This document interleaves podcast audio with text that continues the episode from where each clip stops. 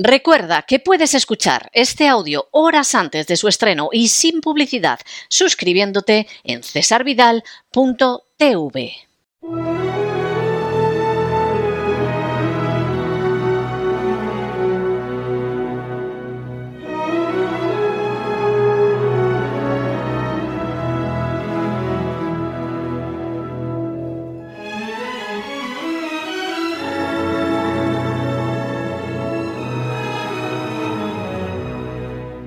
Candilejas, Teatro y Espectáculo con César Vidal.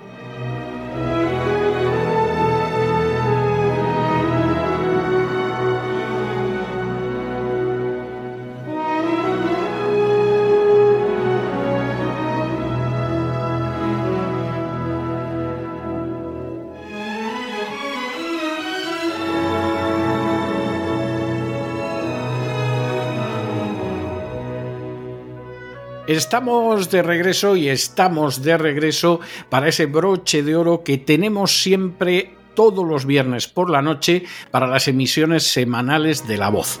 Siempre tengo que decirlo porque es de justicia, porque no se quiere crear malos entendidos, que por supuesto de lunes a jueves acabamos siempre La Voz de una manera extraordinaria. Tenemos grandes colaboradores de años, a veces de décadas, que lo mismo nos acercan a la literatura, que nos acercan a la psicología, a la economía, pero ustedes ya saben, aquellos que siguen La Voz desde hace años, que la entrevista de los viernes es algo que tiene un lugar muy especial en mi corazón porque siempre traemos a gente muy especial. En ocasiones esa gente especial es gente conocida mundialmente. Es una bailarina que ha bailado por los escenarios de todo el mundo, es un director de cine que en su día llegó a conseguir el Oscar, es un cantante lírico que ha estado en teatros de medio planeta.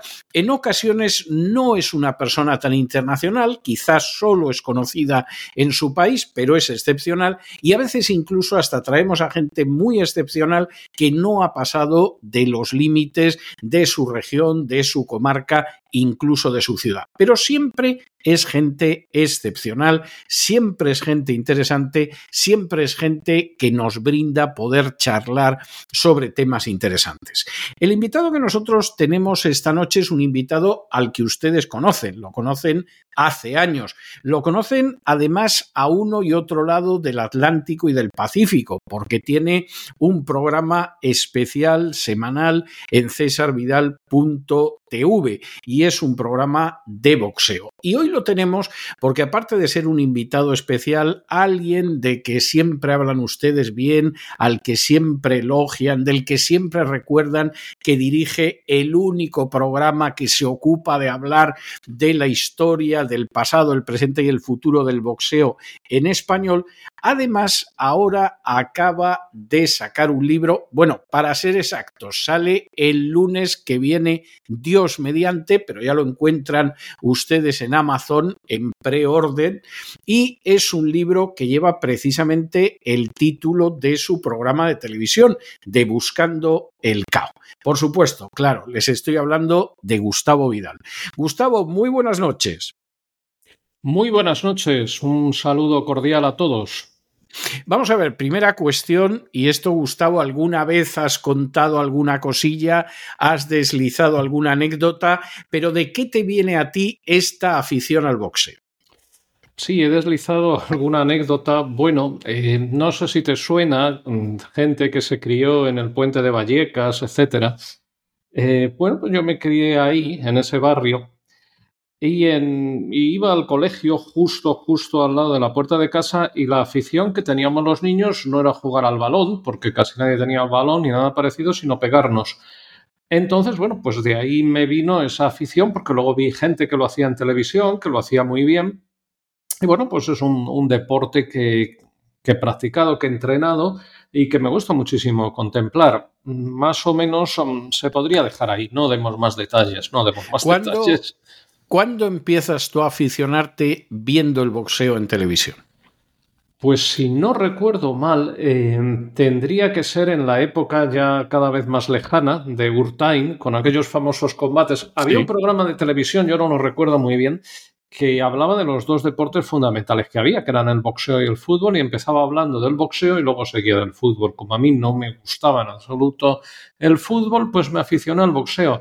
Y luego recuerdo, eso sí, la legendaria pelea, aquel combate del siglo, del 8 de marzo de 1971, entre Joe Frazier y Muhammad Ali. Además recuerdo haberlo visto juntos todos. Sí. Y realmente quien vio esa pelea en un 80, en un 90% se aficionó al boxeo, si no lo era antes. Yo creo que más o menos debe de, estar por esa época. Por esa época, el año 71. Sí, eso, calculo. Ya ha llovido, ¿eh? Ya ha llovido, ha llovido más de medio siglo. bueno, no nos hemos mojado mucho, estamos bien.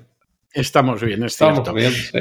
¿Y cuándo empiezas tú a practicar el boxeo como deporte y a entrenarte para el boxeo? Bueno, más que, más que nada para entrenar, yo más que nada entrenar, lo que sí he hecho es mucho guanteo y algo de barnacle, pero eso no, no figura en ningún lado, que es el boxeo sin guantes y tal. En realidad yo, en lo que se refiere a gimnasios, me aficioné más a las pesas al principio, ¿no? Porque en aquella época no, eh, no es como ahora que das una vuelta a la esquina y te aparecen tres gimnasios. En aquella época en Madrid debía de haber cuatro o cinco gimnasios y tener músculo era una cosa muy llamativa. Entonces, bueno, pues llegas a la adolescencia, te gusta que te miren, todas esas cosas y yo empecé más a sacar musculitos. Pude sacar bastante hasta unos límites naturales y de genética. Y posteriormente lo que sí he hecho es estar apuntado en gimnasios de boxeo, mucho con José Durán, con Manolo Pombo, con otros tantos, eh, siempre con, profesionales y entrenando allí. Eso sí, sí lo llevo haciendo desde tiempo inmemorial. Bueno, yo recuerdo, recuerdo, por citar una anécdota, eh, ya que hablas de los límites de los músculos, pero para que la gente se haga una idea de los límites de tus músculos, mamá estaba desesperada porque decía que cuando te ponías las camisas las rompías por la espalda. Lo cual, lo cual quiere decir que, en fin, el límite muscular era un límite bastante amplio y bastante desarrollado. Yo me acuerdo que lo decía entre el enfado y la satisfacción materna, ¿eh? las cosas como son. Gustavo me ha, vuelto, a romper una camisa al ponérsela y tal. claro, efectivamente estabas como para que, que las camisas se reventaran, cosa que luego yo vi en una película, no recuerdo en cuál, y dije, mira, igual que le pasa a mi hermano Gustavo. La del increíble Hulk, la masa. No, no, era otra. No, no, era una película italiana de guerra. Y no me acuerdo cómo se llamaba, pero había uno de los comandos americanos que rompía las camisas al ponérselas. Y yo lo vi en ese momento y dije, anda, como mi hermano Gustavo. O sea, hay dos, por lo menos. Llamé yo una vez, porque iba a empezar a entrenar en serio, con la finalidad de competir, etcétera, a, tema de boxeo, al Palacio de los Deportes, y me cogió el teléfono un señor de acento argentino y tal. Y yo le pregunté, ingenuo de mí, si teniendo diotrías se podía boxear, y me dijo que no, que teniendo no sé qué límite de uno y pico estaba prohibido y tal.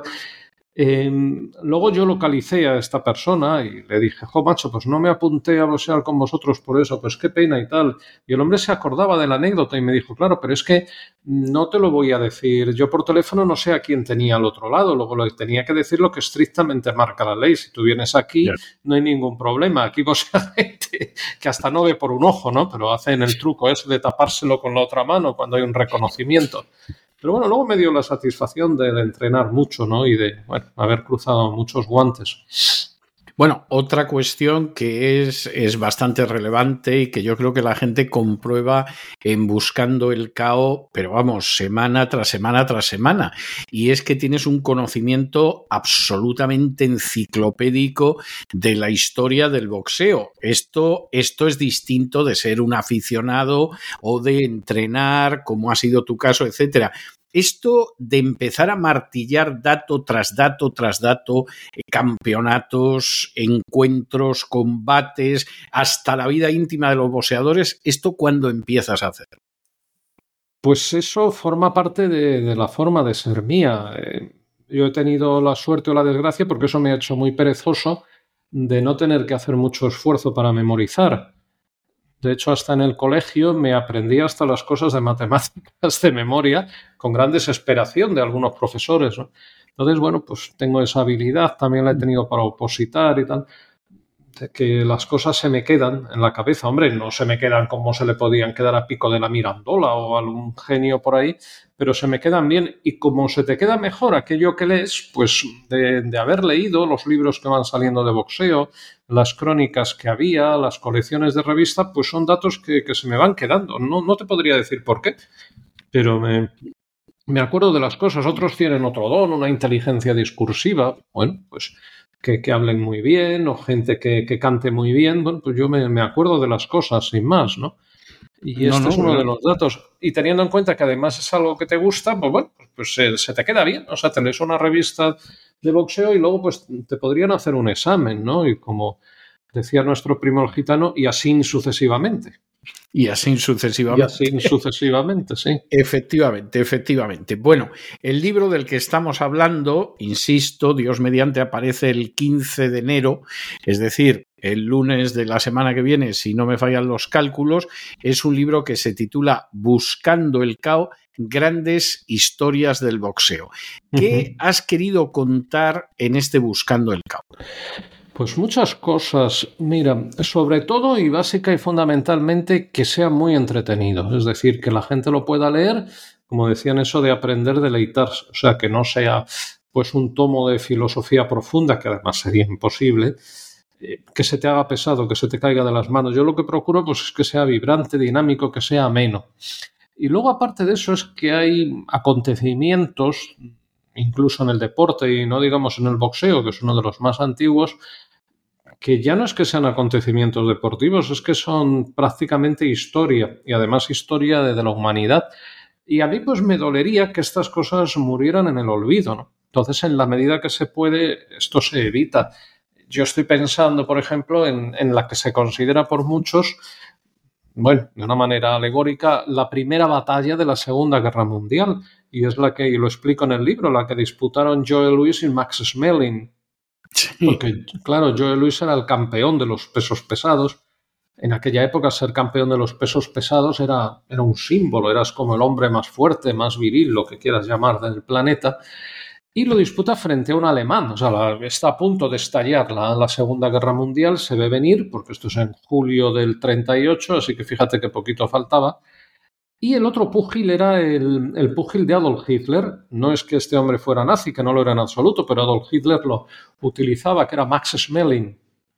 Y además se daba la circunstancia de que por una serie de, carambolas, Max Smelling había conseguido derrotar a Joe Louis un tiempo antes, era el único que lo había conseguido.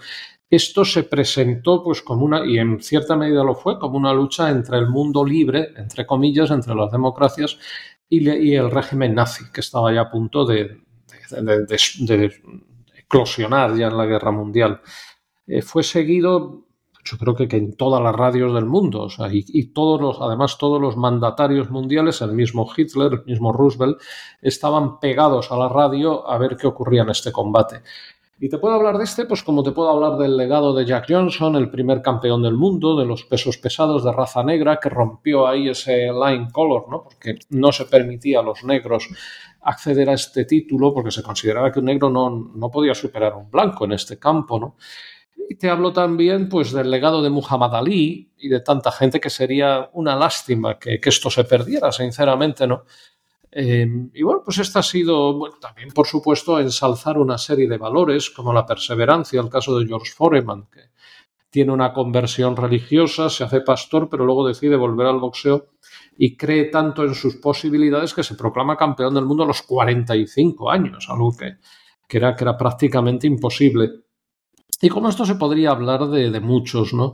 Están también intercalados, si el editor lo ha incluido, que supongo que sí, interludios fotográficos, interludios cinematográficos tuyos, ¿no? Eso, eso me suena así, es lo, es lo menos interesante del libro, hay que decirlo. No, pero está bien, lo de Fact City, lo de Rocky, los comentarios estos de más duras era la caída.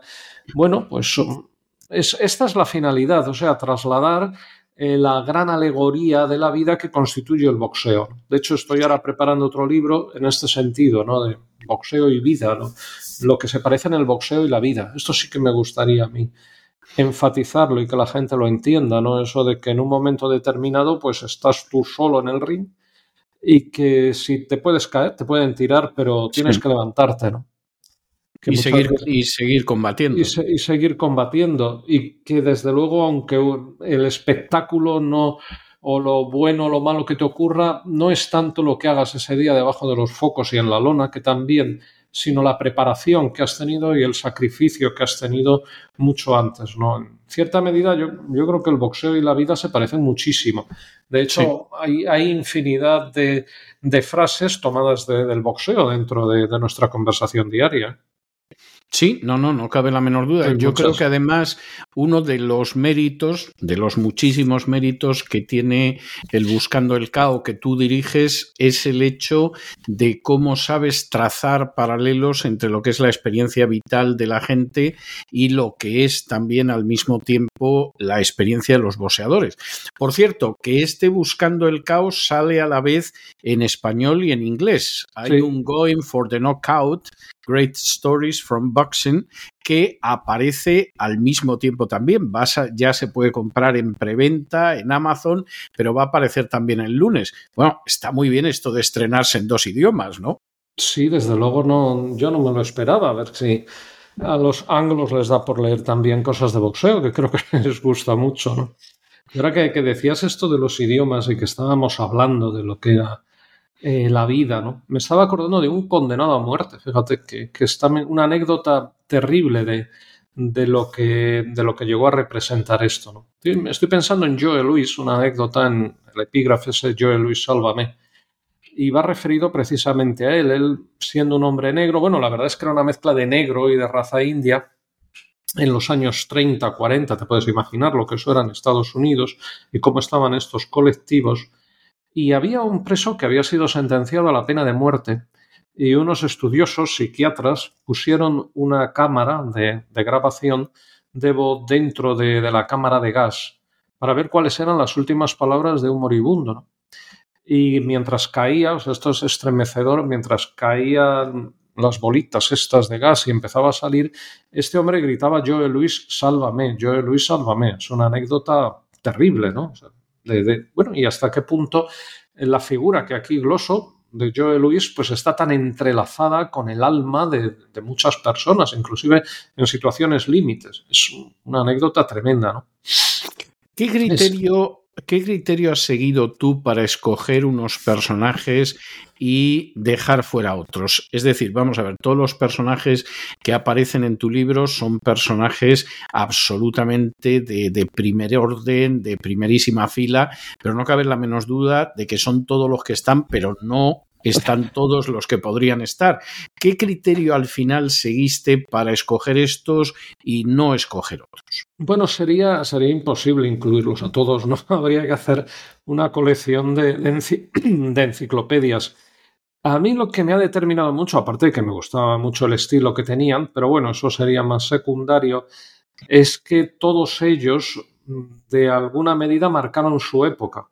O sea, desde Jack Johnson, que abrió un debate racial salvaje, no de la mejor manera, pero lo abrió, que se provocaron disturbios con, sus combates, porque era contra blancos y los ganaba, pero que abrió un grandísimo debate desde Joe Luis, que demostró que sin ser grandilocuente ni chillón, sino simplemente haciendo muy bien tu trabajo, podías hacer cosas muy buenas y lo hizo. Es un hombre que además contra el racismo hizo mucho de una manera muy, muy callada de Muhammad Ali, pues te lo, te lo puedes imaginar, o sea, lo, cómo este hombre pues llegó a marcar en cierta medida, cierta medida su sociedad, con esa negativa, discutida, pero bueno, negativa a, luchar con, en el Vietnam, a enfrentarse a las autoridades, a estar dispuesto a perderlo todo por, por un ideal equivocado o no, yo no entro ahí, pero siendo absolutamente consecuente, ¿no?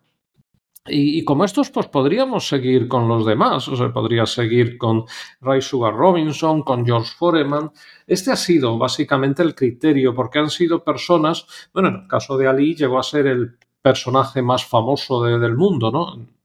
Del mundo, pero de, de, norte a sur y de este a oeste. Es una cosa tremenda, aunque ya se le vaya olvidando. Pero este ha sido básicamente el, el criterio, el que sean personajes que trasciendan lo que es el deporte prácticamente todos los que están aquí, todos los que menciono, eh, trascendieron el deporte, salvo alguna excepción. Y eso creo que es bastante importante porque además dejaron muchos mensajes de tipo personal sobre los valores del boxeo, del esfuerzo, de la nobleza, de la perseverancia, de que nadie tiene que regalarte nada, de que tienes tú que conseguir las cosas, en fin, algo que, he intentado transmitir en cada página y, sobre todo pues hacerlo de una, de una manera muy, muy, muy entretenida. Contaba yo Luis, este hombre, porque él, hizo más de mil exhibiciones para el ejército gratis, ¿eh? le tuvieron cuatro años, él podía haberse librado de ir a la Segunda Guerra Mundial, pero quiso ir, adquirió el grado de sargento y llegó a hacer eh, pues más de mil exhibiciones. A este hombre le regalaron un cheque por esto y lo que él hizo es que inmediatamente lo donó a, a los hijos, a los huérfanos de militares y ahí el fisco, la Hacienda norteamericana, vio un hueco, una irregularidad, dijo, no, primero tenía que haber declarado, haber pagado, haber hecho esto, y fiscalmente le empezaron a perseguir y le aplastaron, ¿no? Y eso que él no había cobrado nada y se había limitado a hacer una donación. Este hombre refiere una anécdota preciosa, luego consiguió salir adelante, lógicamente, y era que cuando la gente lo supo, que no lo había gastado ni en drogas ni en juergas, sino por esta maniobra torticera y cruel de la hacienda norteamericana de entonces, la gente le empezó a mandar dinero en sobrecitos, ¿no? Y él los devolvió todos. El único dinero que no devolvió fue una monedita que le mandaba un niño con una letra, debía de tener 7 o 8 años, diciendo que era su asignación mensual o su asignación semanal. Entonces, esta fue, esto fue lo único que Joe Luis no devolvió de todo el dinero que le dieron. Porque él, él no quería que le dieran nada, él quería que le dieran oportunidades y trabajo, pero que no le regalaran nada. Y él decía que que nunca considera, siempre llevaba esa monedita y decía, yo nunca consideraré que estoy arruinado ni soy pobre mientras tenga esta moneda en mi bolsillo. anécdota preciosa, ¿no? Es una anécdota muy hermosa, sí. Hay, Los personajes que aparecen en tu libro son todos grandes boxeadores, son todos grandes campeones, pero son personajes distintos. Hay un, hay un Muhammad Ali o, Cassius Clay que se convierte a los musulmanes negros. Hay otro boxeador que en un momento determinado se convierte en pastor evangélico. Hay algunos que acaban de mejor manera, otros de peor manera. Pero ¿tú crees que existe un perfil común en todos los grandes boxeadores? O, son, por el contrario, personalidades tan distintas en el deporte como lo son en la vida? La personalidad eh, tiene que ser distinta, o sea, cada uno es diferente. O sea, comparar a Joe Luis con Muhammad Ali o con Foreman o con Joe Fraser en cuanto personalidad es distinto. Eh, pero sí hay un, hilo conductor. Esto lo, pues que es, por ejemplo, enfrentarse a lo que te da miedo. No, puedes, no puedes boxear ni tan siquiera hacer unos guantes duros si tienes, no, no si tienes miedo, sino si no te enfrentas a ello. Había una anécdota que contaba Cus D'Amato y que repetía el gran Cus D'Amato fue un gran entrenador norteamericano pero que no se plegó a designios de los mafiosos que en su momento controlaban el boxeo. Esto le hizo estar paranoico toda la vida, ¿eh? o sea, no se atrevía a coger el metro por si le empujaban por detrás, tenía siempre un rifle al lado de la mano, bueno, una cosa tremenda la de Cus D'Amato, y él refería que lo que diferencia al héroe o la persona valiente del que no lo es, del cobarde, no es que no tengan miedo, todos tenemos miedo. El miedo, de hecho, es un mecanismo de defensa. O sea, un ciervo que va por el bosquecillo a beber agua tiene que tener miedo por si le sale un león salir corriendo, ¿no? Para, para soltar esa adrenalina y, poder salir corriendo. Y él decía que lo que diferencia no es tener miedo o no todo, y esto lo, lo intento transmitir siempre. Todos tenemos miedo. Lo que enfrenta es lo que, lo que realmente diferencia es si te enfrentas a ello o no. Creo que esto sí es una característica de estos grandísimos campeones porque es que realmente daban miedo y enfrentarse unos a otros pues era algo, algo terrorífico. Y luego pues está ese espíritu de lucha, ese, ese no, que, desde luego choca mucho con, desgraciadamente, las generaciones recién llegadas, que es lo que se les ha enseñado, ¿no? Esa generación cristal o copito de nieve, que en cuanto te hace, en cuanto te, te, hacen daño te quejas, ¿no? El boxeo, ¿no? En el boxeo tienes que asumir que el dolor forma parte de la vida y lo que tienes que hacer es manejarlo, pero no negarlo. Hace poco en España ha habido una polémica recientemente y era, bueno, una persona que, se ha suicidado eh, tirándose desde el, desde el Hotel Plaza en, la Gran Vía, ¿no? en Plaza de España. y muchos decían que es que esto no puede ser, que, que, se que salgan esas imágenes y se le vea cayendo y el ruido y tal. Y yo digo, bueno, es que, hombre, una cosa es que esto lo pongas en un horario infantil o que no adviertas previamente de lo que ocurre, pero no puedes negar esta realidad que ocurre del suicidio, por poner un ejemplo. Eh, pero eso pasa con todo. Una de las grandezas del boxeo es que no se puede negar el dolor. O sea, el dolor forma parte de, de la vida. Lo que pasa es que tienes que saber reconducirlo y superarlo. El miedo forma parte de la vida. El que te tienes que preparar para las cosas a fondo, porque hay otro que ilícitamente puede querer el mismo objetivo y tú tienes que ser mejor, bueno, pues eso también forma parte de la vida. El que en un momento determinado pues estás frente a frente ante alguien, bueno, es esa frase de, de cuando entra uno en el ring, creo que lo decía yo Luis, pues al final estamos, bueno, estamos los dos frente a frente, no hay más, o sea, estamos solos, ¿no? Que esto ocurre muchas veces. Decía eso de una vez que la campana suena, estás solo.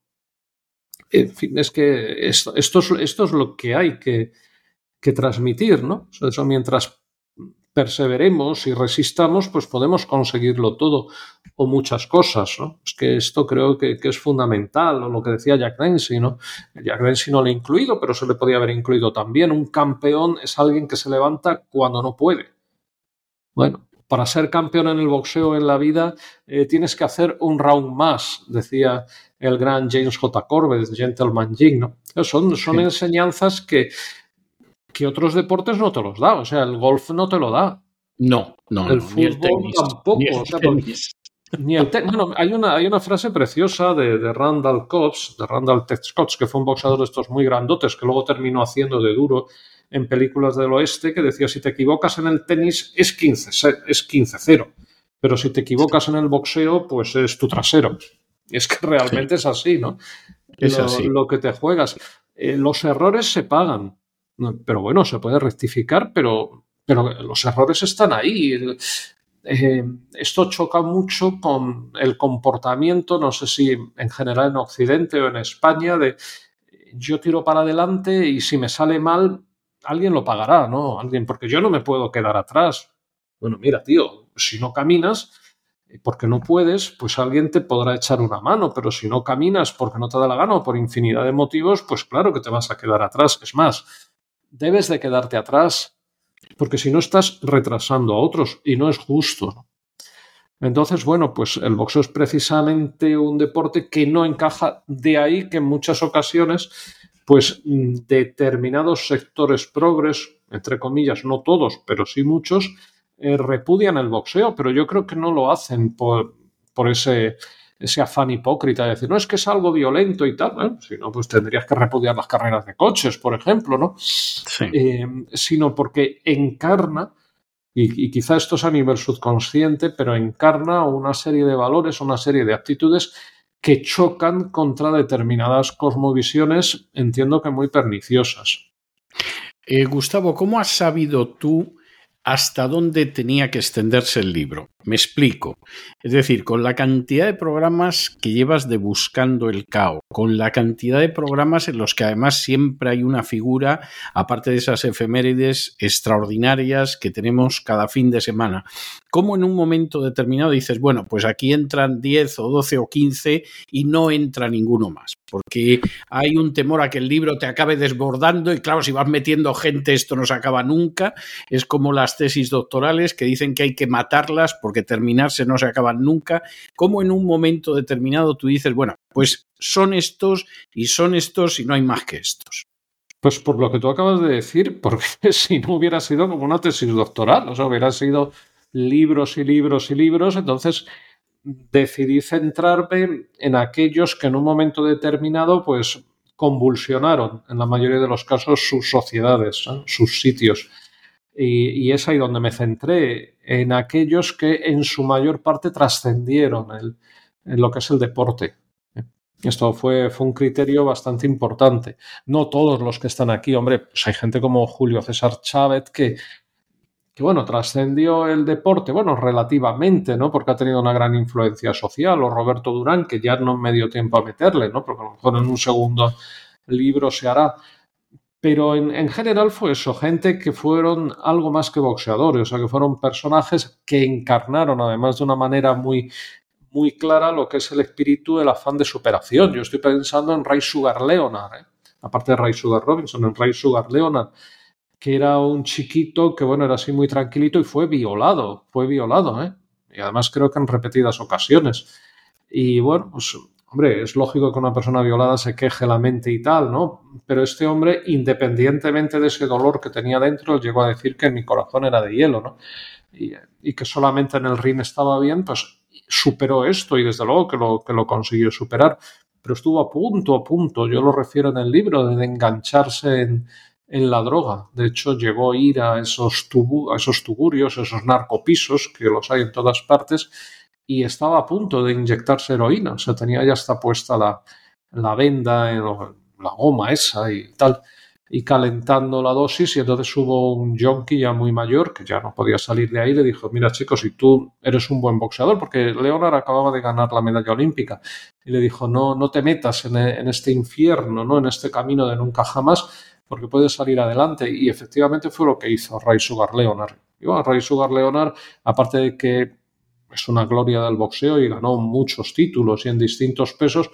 Es una persona que se mantiene muy bien y que es queridísima en Estados Unidos. Es una de las leyendas vivas más fecundas que hay. Y por supuesto, pues a este hombre no, no se le podía no se le podía dejar atrás. ¿no? Además, un hombre que, que, superó cosas como un desprendimiento de retina, volvió al boxeo y se proclamó campeón después de ello. Pugil absolutamente formidable. Había que incluir a Ray Sugar Leonard. Esto es, era así.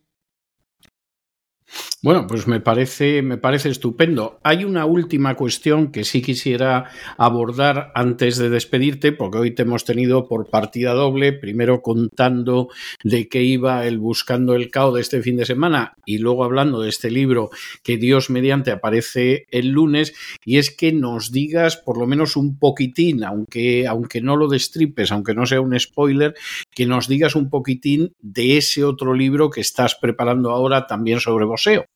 Pues estoy pensando el título porque es un libro que mediante peleas de boxeo vas contando lo, que son los valores, ¿no? Como hemos hablado ahora, o sea, la perseverancia, el respeto a los demás, eh, esa palabra que se usa tanto hoy, que yo no la voy a poner, creo, porque la odio, que es resiliencia. Sí. Sí, es una palabra que además... Odiosa, sí. Oh, oh, oh, además, yo la primera persona que se la oí decir fue a la Irene Montero esta, cuando esta no era conocida todavía, ¿no?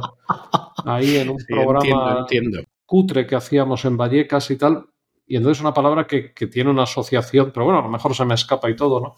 Entonces este libro va a ir de eso, básica y fundamentalmente. Entonces vas tomando grandes peleas del boxeo, lo juntas con frases y con aspectos motivadores y bueno, entiendo que, que puede salir una cosa muy interesante, muy bonita. No, no me lo, lo, lo tengo que tener escrito antes del 1 de marzo, o sea que tengo que meter una caña impresionante. No, no, no me hables de eso porque yo sé lo que es escribir eh, yendo a, vamos, a fecha fija. Eso me ha tocado vivirlo y eso no tiene, no tiene nombre. ¿eh? O sea, tener en un momento determinado que tienes que acabar esta fe en una fecha. Yo incluso, además, en muchas ocasiones hasta, hasta lo tenía antes, porque era ya una especie de, de, prurito, de, de, tener incluso las cosas antes y eso es tremendo. O sea, no hace falta que me lo cuentes, que me lo conozco. Vamos, me lo conozco. Bueno, Gustavo, pues te deseo, como te desean todos los aficionados de Buscando el Cao, que se venda maravillosamente el libro, tanto el Going for the Knockout en inglés como el Buscando el Cao, que aparecen Dios mediante este lunes próximo. Yo estoy convencido de que va a ser un éxito tanto en español como en inglés. Y bueno, cuando estas entrevistas se hacían en, un estudio de radio cara a cara, vis a vis, yo tenía la costumbre siempre de regalar uno de mis libros dedicado a la persona que había tenido la paciencia, como en tu caso, de aguantar aquí las preguntas, responder de manera educada y sensible. Siempre les decía que no estaban obligados a leerlo, que era un simple detallito, pero claro, esto es imposible en el ciberespacio Y entonces lo que hago con la gente es que siempre le dejo un tema musical, en fin, algo que realmente les, les pueda agradar, no voy a decir compensar, pero que noten que efectivamente estamos agradecidos por el tiempo que nos han dedicado como nos lo has dedicado tú. Bueno, pues yo he escogido el tema de Rocky. Yo sé que no es original, pero era casi obligado. Además de Rocky se habla también en las páginas de tu libro de Buscando el Cao. Yo te voy a dejar con ese tema conocidísimo de Rocky y, en pues fin, eh, este fin de semana nos encontramos en cesarvidal.tv y en Buscando el Cao. Pues muchas gracias y también por la publicidad la entrevista que viene bien y además ha sido muy entretenido. Muchas gracias. Ah, bueno, son entrevistas siempre muy entretenidas porque yo tengo que decirlo, la gente que viene siempre es gente excepcional, lo que es algo que se aplica totalmente también a ti. O sea, esa es, esa es la, realidad, ¿no? O sea, eh, quiero decir, si no hubiera sido, si no se tratara de una persona excepcional y además un libro que yo creo que es excepcional porque he tenido ocasión de de, leerlo, pues evidentemente esta entrevista no hubiera tenido lugar. Esa es la, realidad. Un abrazo muy fuerte, Gustavo. Nos vemos en Buscando el Cao este fin de semana.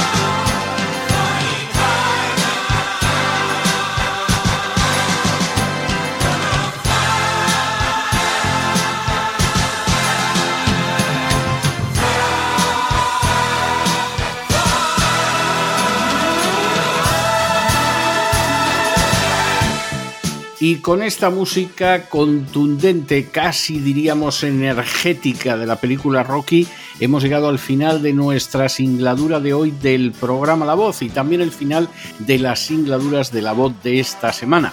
Por supuesto, esperamos que se hayan entretenido, que lo hayan pasado bien que incluso hayan aprendido una o dos cosillas útiles. Y los emplazamos para el lunes de la semana que viene, Dios mediante, aquí en el mismo lugar y a la misma hora. Y como siempre, nos despedimos con una despedida sureña. God bless you. Que Dios los bendiga.